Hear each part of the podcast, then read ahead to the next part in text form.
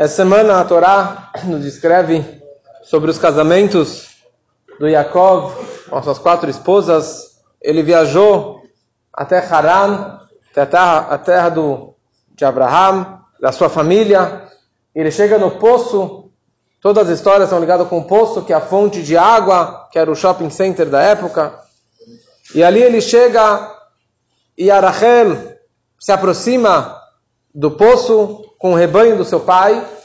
Apesar que ela era uma menininha, que ela tinha cinco anos, ela cuidava do rebanho do seu pai, que nem a Rivka também, com três anos, cuidava do rebanho.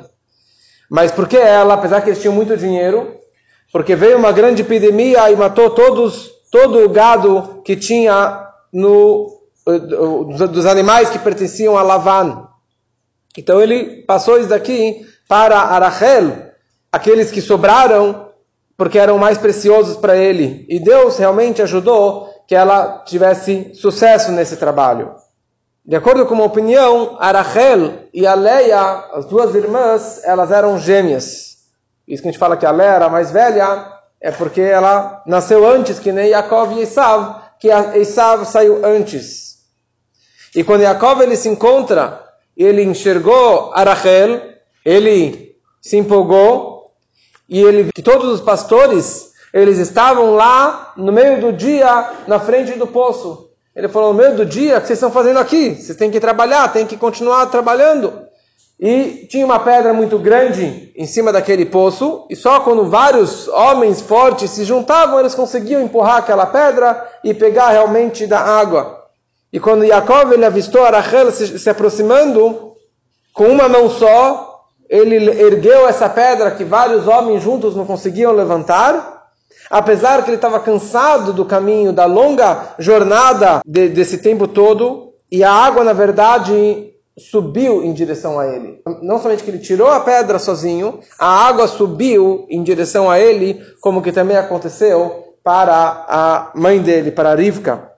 Em mérito desse momento, a água parece que a fonte explodiu e a água nunca mais parou de subir no poço. Tudo em mérito de Jacob. Os 20 anos que Jacob estava lá, a água subia o poço. E quando ele encontrou a Rachel, a Torá descreve que ele chorou. Ele chorou e ele deu um beijo nela. Ele chorou por três razões. Uma explicação conhecida, porque ele já enxergou que no futuro eles não seriam enterrados juntos no, em Hebron. Uma segunda explicação, que ele chegou de mão abanando, ele chegou de mãos vazias, porque ele foi roubado no meio do caminho pelo seu sobrinho Elifaz. E uma terceira razão, ele beijou e depois ele chorou. Ele beijou, na verdade, não seria o correto, por uma questão de tzniut, de recato, e que as pessoas também criaram regras de recato, de relações proibidas depois do dilúvio. Então ele beijou pela emoção, mas depois ele se arrependeu de ter beijado é, a sua prima. Então ele também estava chorando por isso, demonstrando de quão cuidadoso do recato que as pessoas tinham, quer dizer, que a família de Jacob tinha naquela época. E daí Jacob começa a conversar com a Rachel, e a Rachel falou: Olha, eu gostei de você, eu quero casar com você, mas meu pai é Lavan, meu pai é malandro, é mentiroso, ele vai te, te dar algumas rasteiras aí no meio do caminho. E Jacob ele falou: Olha, não tem problema. Ahi aviahu, eu sou irmão do teu pai. Quer dizer, eu também sei ser malandro. Eu também sei malandro. Porque agora, um pouco tempo atrás, eu enganei meu irmão, eu peguei a bracada do meu irmão, eu comprei a primogenitura do meu irmão. Se é para ser malandro, mentiroso, eu consigo falar dessa forma. Ai, mas eu sou um tzadik, e um tzadik, uma pessoa justa, elevada, não é o correto que ele se, que ele se comporte dessa forma. E eu também sou Ben Rivka. Eu também sou filho da Rivka, uma pessoa correta, uma pessoa justa. Então, com malandro você fala com malandragem, com a pessoa correta você sabe falar da forma correta também. A Torá descreve que Lavan ele tinha quatro filhas. Ele tinha, na verdade, a Rachel e a Leia da sua esposa, ele tinha a Bilha e a Zilpá da sua serva, da sua escrava. E a Torá descreve que Rachel era a Ktaná.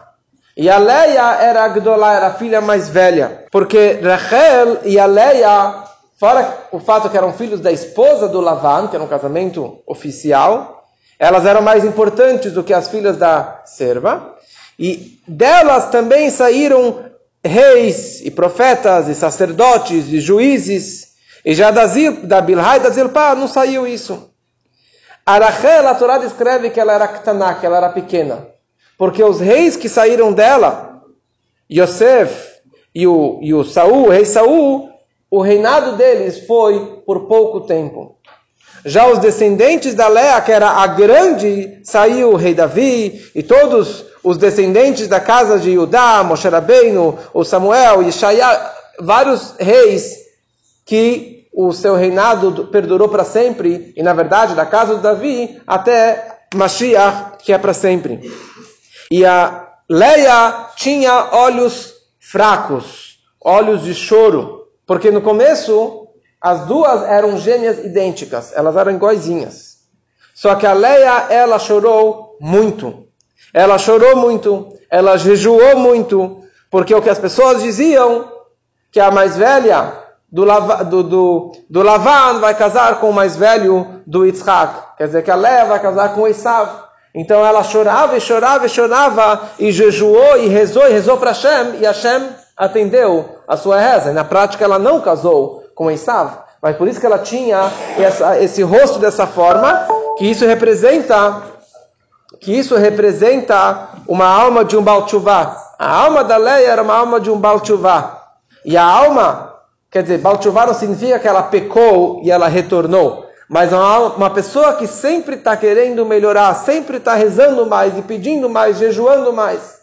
Já a Rachel era linda de, cor, de rosto, de corpo, de alma, porque era a alma de um tzadik, de uma tzadek, de uma pessoa justa, sempre no caminho correto e nunca tendo que jejuar e chorar dessa forma.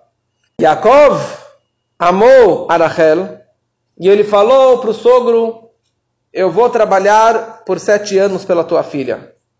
Porque aqui eu sei que é uma cidade de mentirosos, de malandros.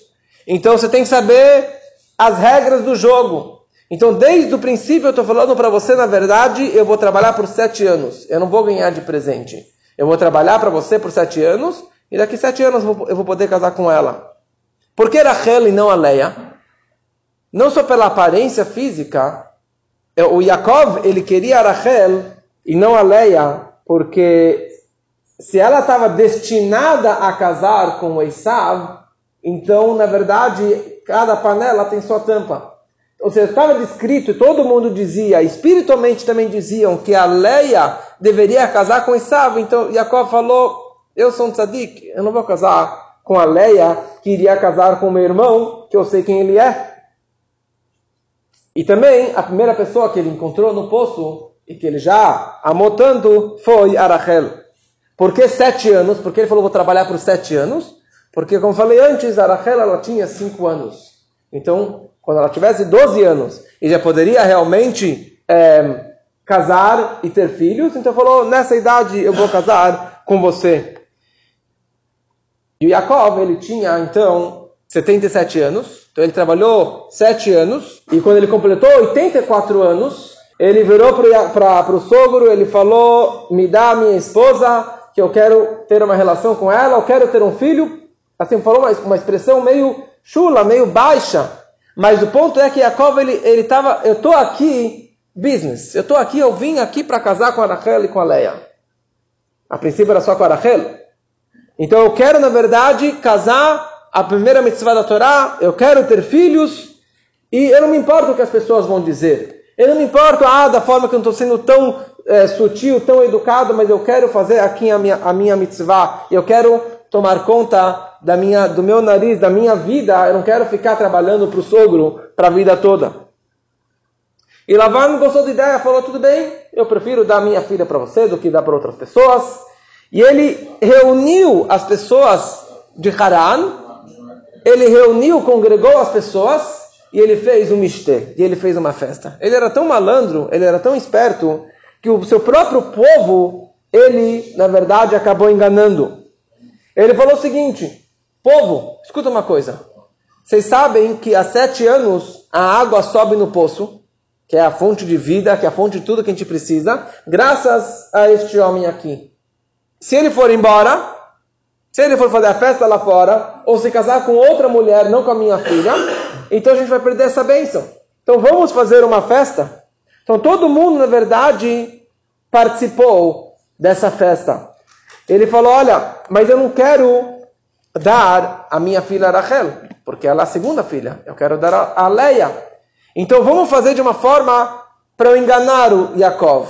Então você traz a carne, você traz o peixe, você traz o pão, você traz o vinho, cada um traz uma coisa da sua própria casa.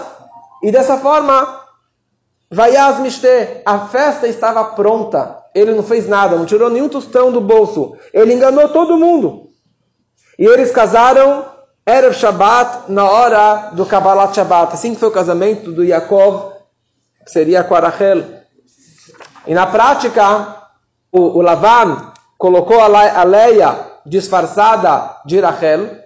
E quando a Rachel percebeu que a irmã, na verdade, acabasse se, complicando, porque o Yaakov, quando ele encontrou com a Rachel, ele passou para ela alguns códigos, porque ele conhecia que era o sogrão, que poderia enganar ele. Então ele passou uns códigos para ela, de que na noite de núpcias ele iria passar esse código. E Arachel teve pena da irmã e entregou esses códigos, esses simanim, esses sinais para a irmã. Eles foram para o quarto e apagaram todas as velas, apagaram todas as luzes. E Jacob falou, mas apagou as luzes por quê? Falou, porque a gente tem recato aqui, temos tsniut, não pode fazer assim com a luz aberta, não pode com a luz acesa, tem que apagar as velas. E Jacob não gostou muito, e ele estava chamando minha querida Rachel, minha noiva Rachel, e a se escondeu debaixo da cama, atrás da cortina, e ela respondia pela irmã. Ela respondia com a sua voz pela irmã. E assim foi um, foi um, foi um teatro perfeito e Jacob acabou sendo enganado. E na manhã seguinte, quando ele viu que era Leia, ele virou para o sogro e falou: Por que você me enganou? E primeiro ele virou para Rachel, para Leia, desculpa, falou: Você me enganou. Sua, sua mentirosa filha de um mentiroso. Falou: Aprendi de você. Você também fez isso com seu irmão? Você fez isso com seu pai? Então, elas por elas.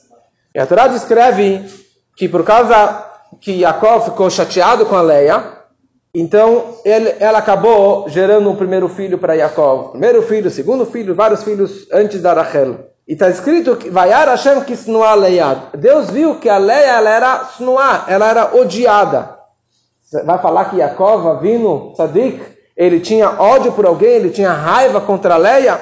Então, Hazve Shalom, Deus nos livre de dizer que Jacob, ele odiava a Leia. Ela não tinha nada a ver com isso. Ela foi colocada nessa situação. O pai forçou que ela casasse com Jacob. Então, a Leia, ela era estéril.